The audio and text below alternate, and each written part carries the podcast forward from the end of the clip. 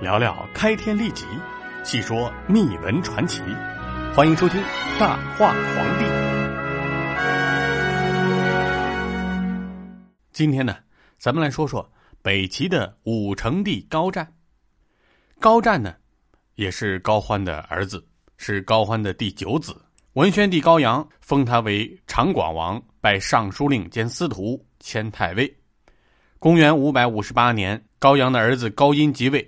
高殷与尚书令杨殷欲削减宗室诸王权势，昌广王高湛就和常山王高衍、勋贵贺巴人等密谋，在公元五百六十年发动政变，杀杨殷，废高殷，立高衍为帝，是为孝昭帝。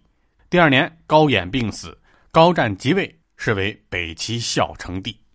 当年那个好色残暴的北齐皇帝高阳，临死前啊，对他的弟弟高衍说：“你要篡夺我儿子的皇位。”我也没有什么办法，但是你啊，不要杀害我的儿子，这真可谓语出惊人。高衍惊骇不已，跪下连忙说自己不敢。高阳去世之后，太子高殷即位，尊祖母娄氏为太皇太后，母亲李祖娥为皇太后，晋封常山王高衍为太傅，长广王高湛为司徒。但是高殷呢，即位还不到一年，就被祖母娄氏废为济南王，叔父高衍。篡夺当了皇帝，因为娄氏啊是高衍的母亲，所以呢，他也由太皇太后的身份又回到了皇太后。高衍的妃子袁氏成为皇后，五岁的儿子高百年被立为太子。不久之后，十七岁的废帝高殷被害死在晋阳。上期节目咱们也说了，高衍呢因为违背了高阳的临终嘱托，杀了亲侄子高殷。所以呢，一直愧疚在心。两年之后得病而死，临终的时候呢，留下遗书给弟弟高湛，让他入继帝位。这遗书后面就这样写着：“你应该啊，把我的妻子和孩子好好安置，不要学我那样。”意思就是说，我现在为了保护我的儿子和妻子哈，把皇位都让给了你，就是想保住他们的性命。希望你呢，千万不要学我当年那样杀了先皇高阳的儿子高殷。可是高湛即位之后啊，听说先帝高演的皇后袁氏有一种奇药啊，就派人去袁氏那里索取，却不料呢被袁氏一口回绝。这高湛呢就怒从心起，让宦官驾车当面羞辱袁皇后。这袁皇后啊不敢反唇相讥，只好忍气吞声，默默流泪。把两只眼睛哭得像个桃子似的，孤身一人去高演的陵墓前洞哭。高湛呢，还觉得怒气未消，把他降居顺成宫，幽禁了起来。第二年正月，高湛立妃子胡氏为皇后。这胡氏啊，本来是安定人胡衍之的女儿，在她出生的时候，就有猫头鹰在外面的帐篷上鸣叫，当时人呢，以为这是不祥之兆。胡氏长大之后，被选为长广王高湛的妃子。说起来，胡适啊，姿貌也是十分平常，但这个人的性情啊，却极为淫荡。而高湛呢，恰好也是个好色的高粱子弟，得到这样的妻子啊，可以说是相得益彰。而要说到高湛的荒淫残暴啊，那真是说到这个人的性格特点了。此前呢，这高湛呢，就对自己的皇嫂，也即是高阳的老婆李祖娥垂涎已久，啊，登基之后呢。就想着一直找机会去亲近李祖娥。话说这一天呢，他一个人来到了李祖娥所住的昭信宫。当时啊，就有宫女报知李祖娥，这李祖娥心中也很这个狐疑，说不知道这个新皇帝突然来这儿干嘛呢？一是这个公事吧，确实没有什么公事可办；私事吧，我是做嫂子的，你一个小叔子，干嘛平白无故到我的宫里来呢？可是李祖啊，又隐隐约约的有这样的预感，觉得高湛呢可能是起了色心。想想这李祖娥也已经是寡居很久，其实心里啊也有一些盼望高湛对他非礼，但是呢又害怕这种乱伦的事情，所以呢心里是七上八下难以磨撞。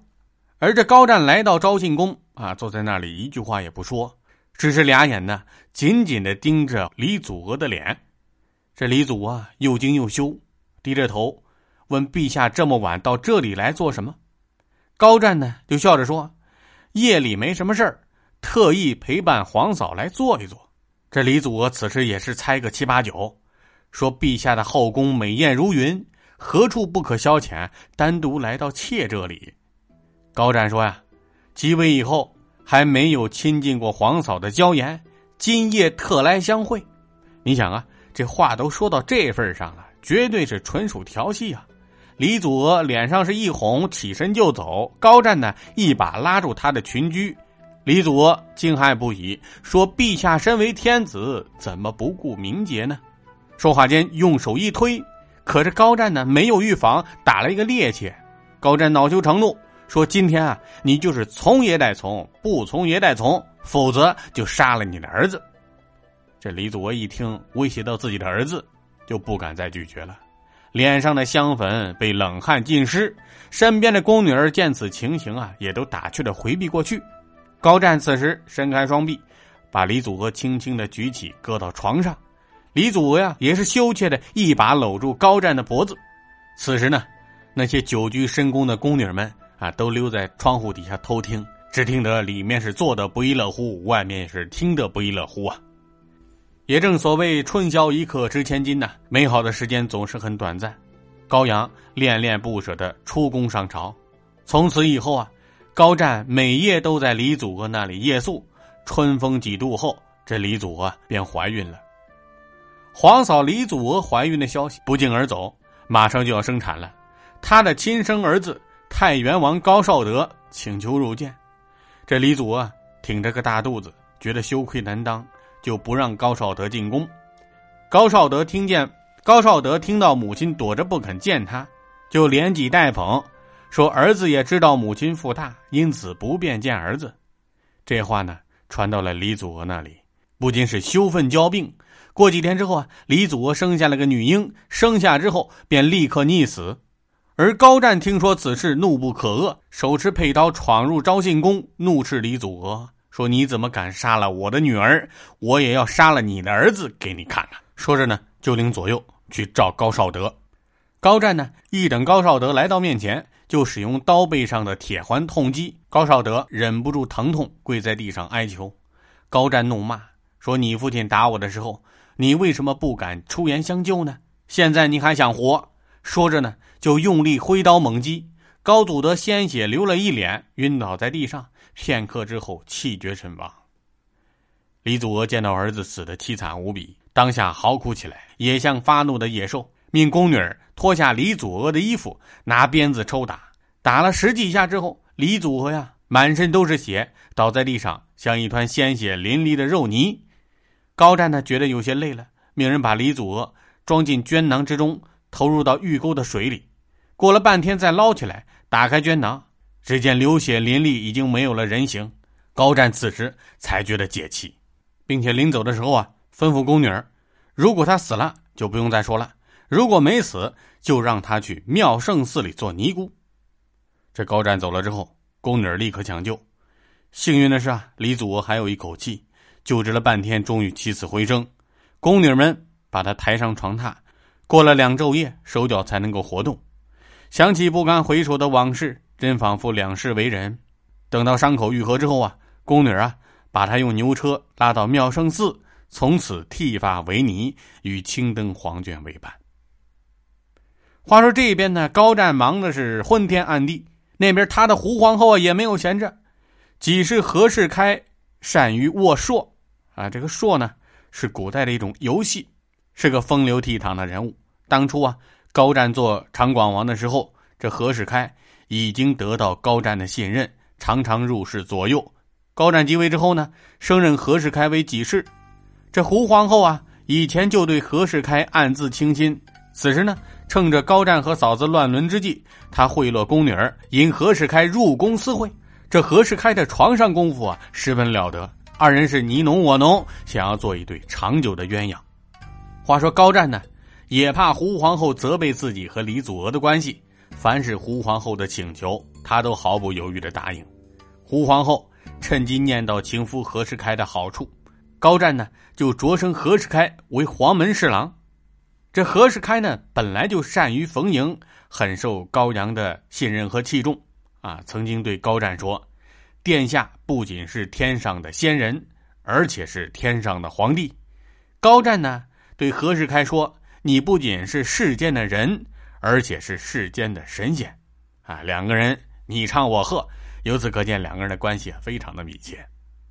他甚至劝高湛说：“自古以来的帝王啊，都化成了灰烬。”忽悠高湛说：“无论是尧舜禹，还是夏桀商纣，最终的下场没有什么区别。”让高湛呢，趁着年轻尽情享乐，放纵横行，把国家的大事都交给大臣来处理。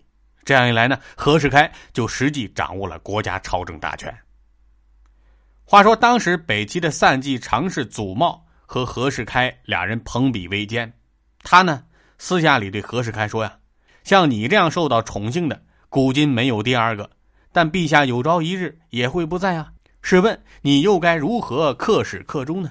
这何世开听他这么一问，也不由得觉得是愁绪满腹，就问祖茂该怎么办。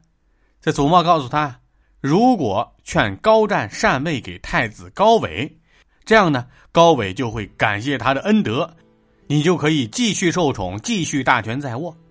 何世开啊，依计而行。高湛呢，也觉得处理政事太累，不如做太上皇，可以有充足的时间一心用在色欲之上。于是呢。在和亲四年，把皇位禅让给了太子高伟。这个时候啊，高湛只有二十九岁，因为整天沉迷于酒色，所以啊，精力渐衰。做了太上皇不久，就病情加重，没几年呢，也病死了，时年三十二岁。而到他死后，他的儿子高伟，更是残暴荒淫，挥霍无度，置天下百姓于不顾，最终把北齐王朝。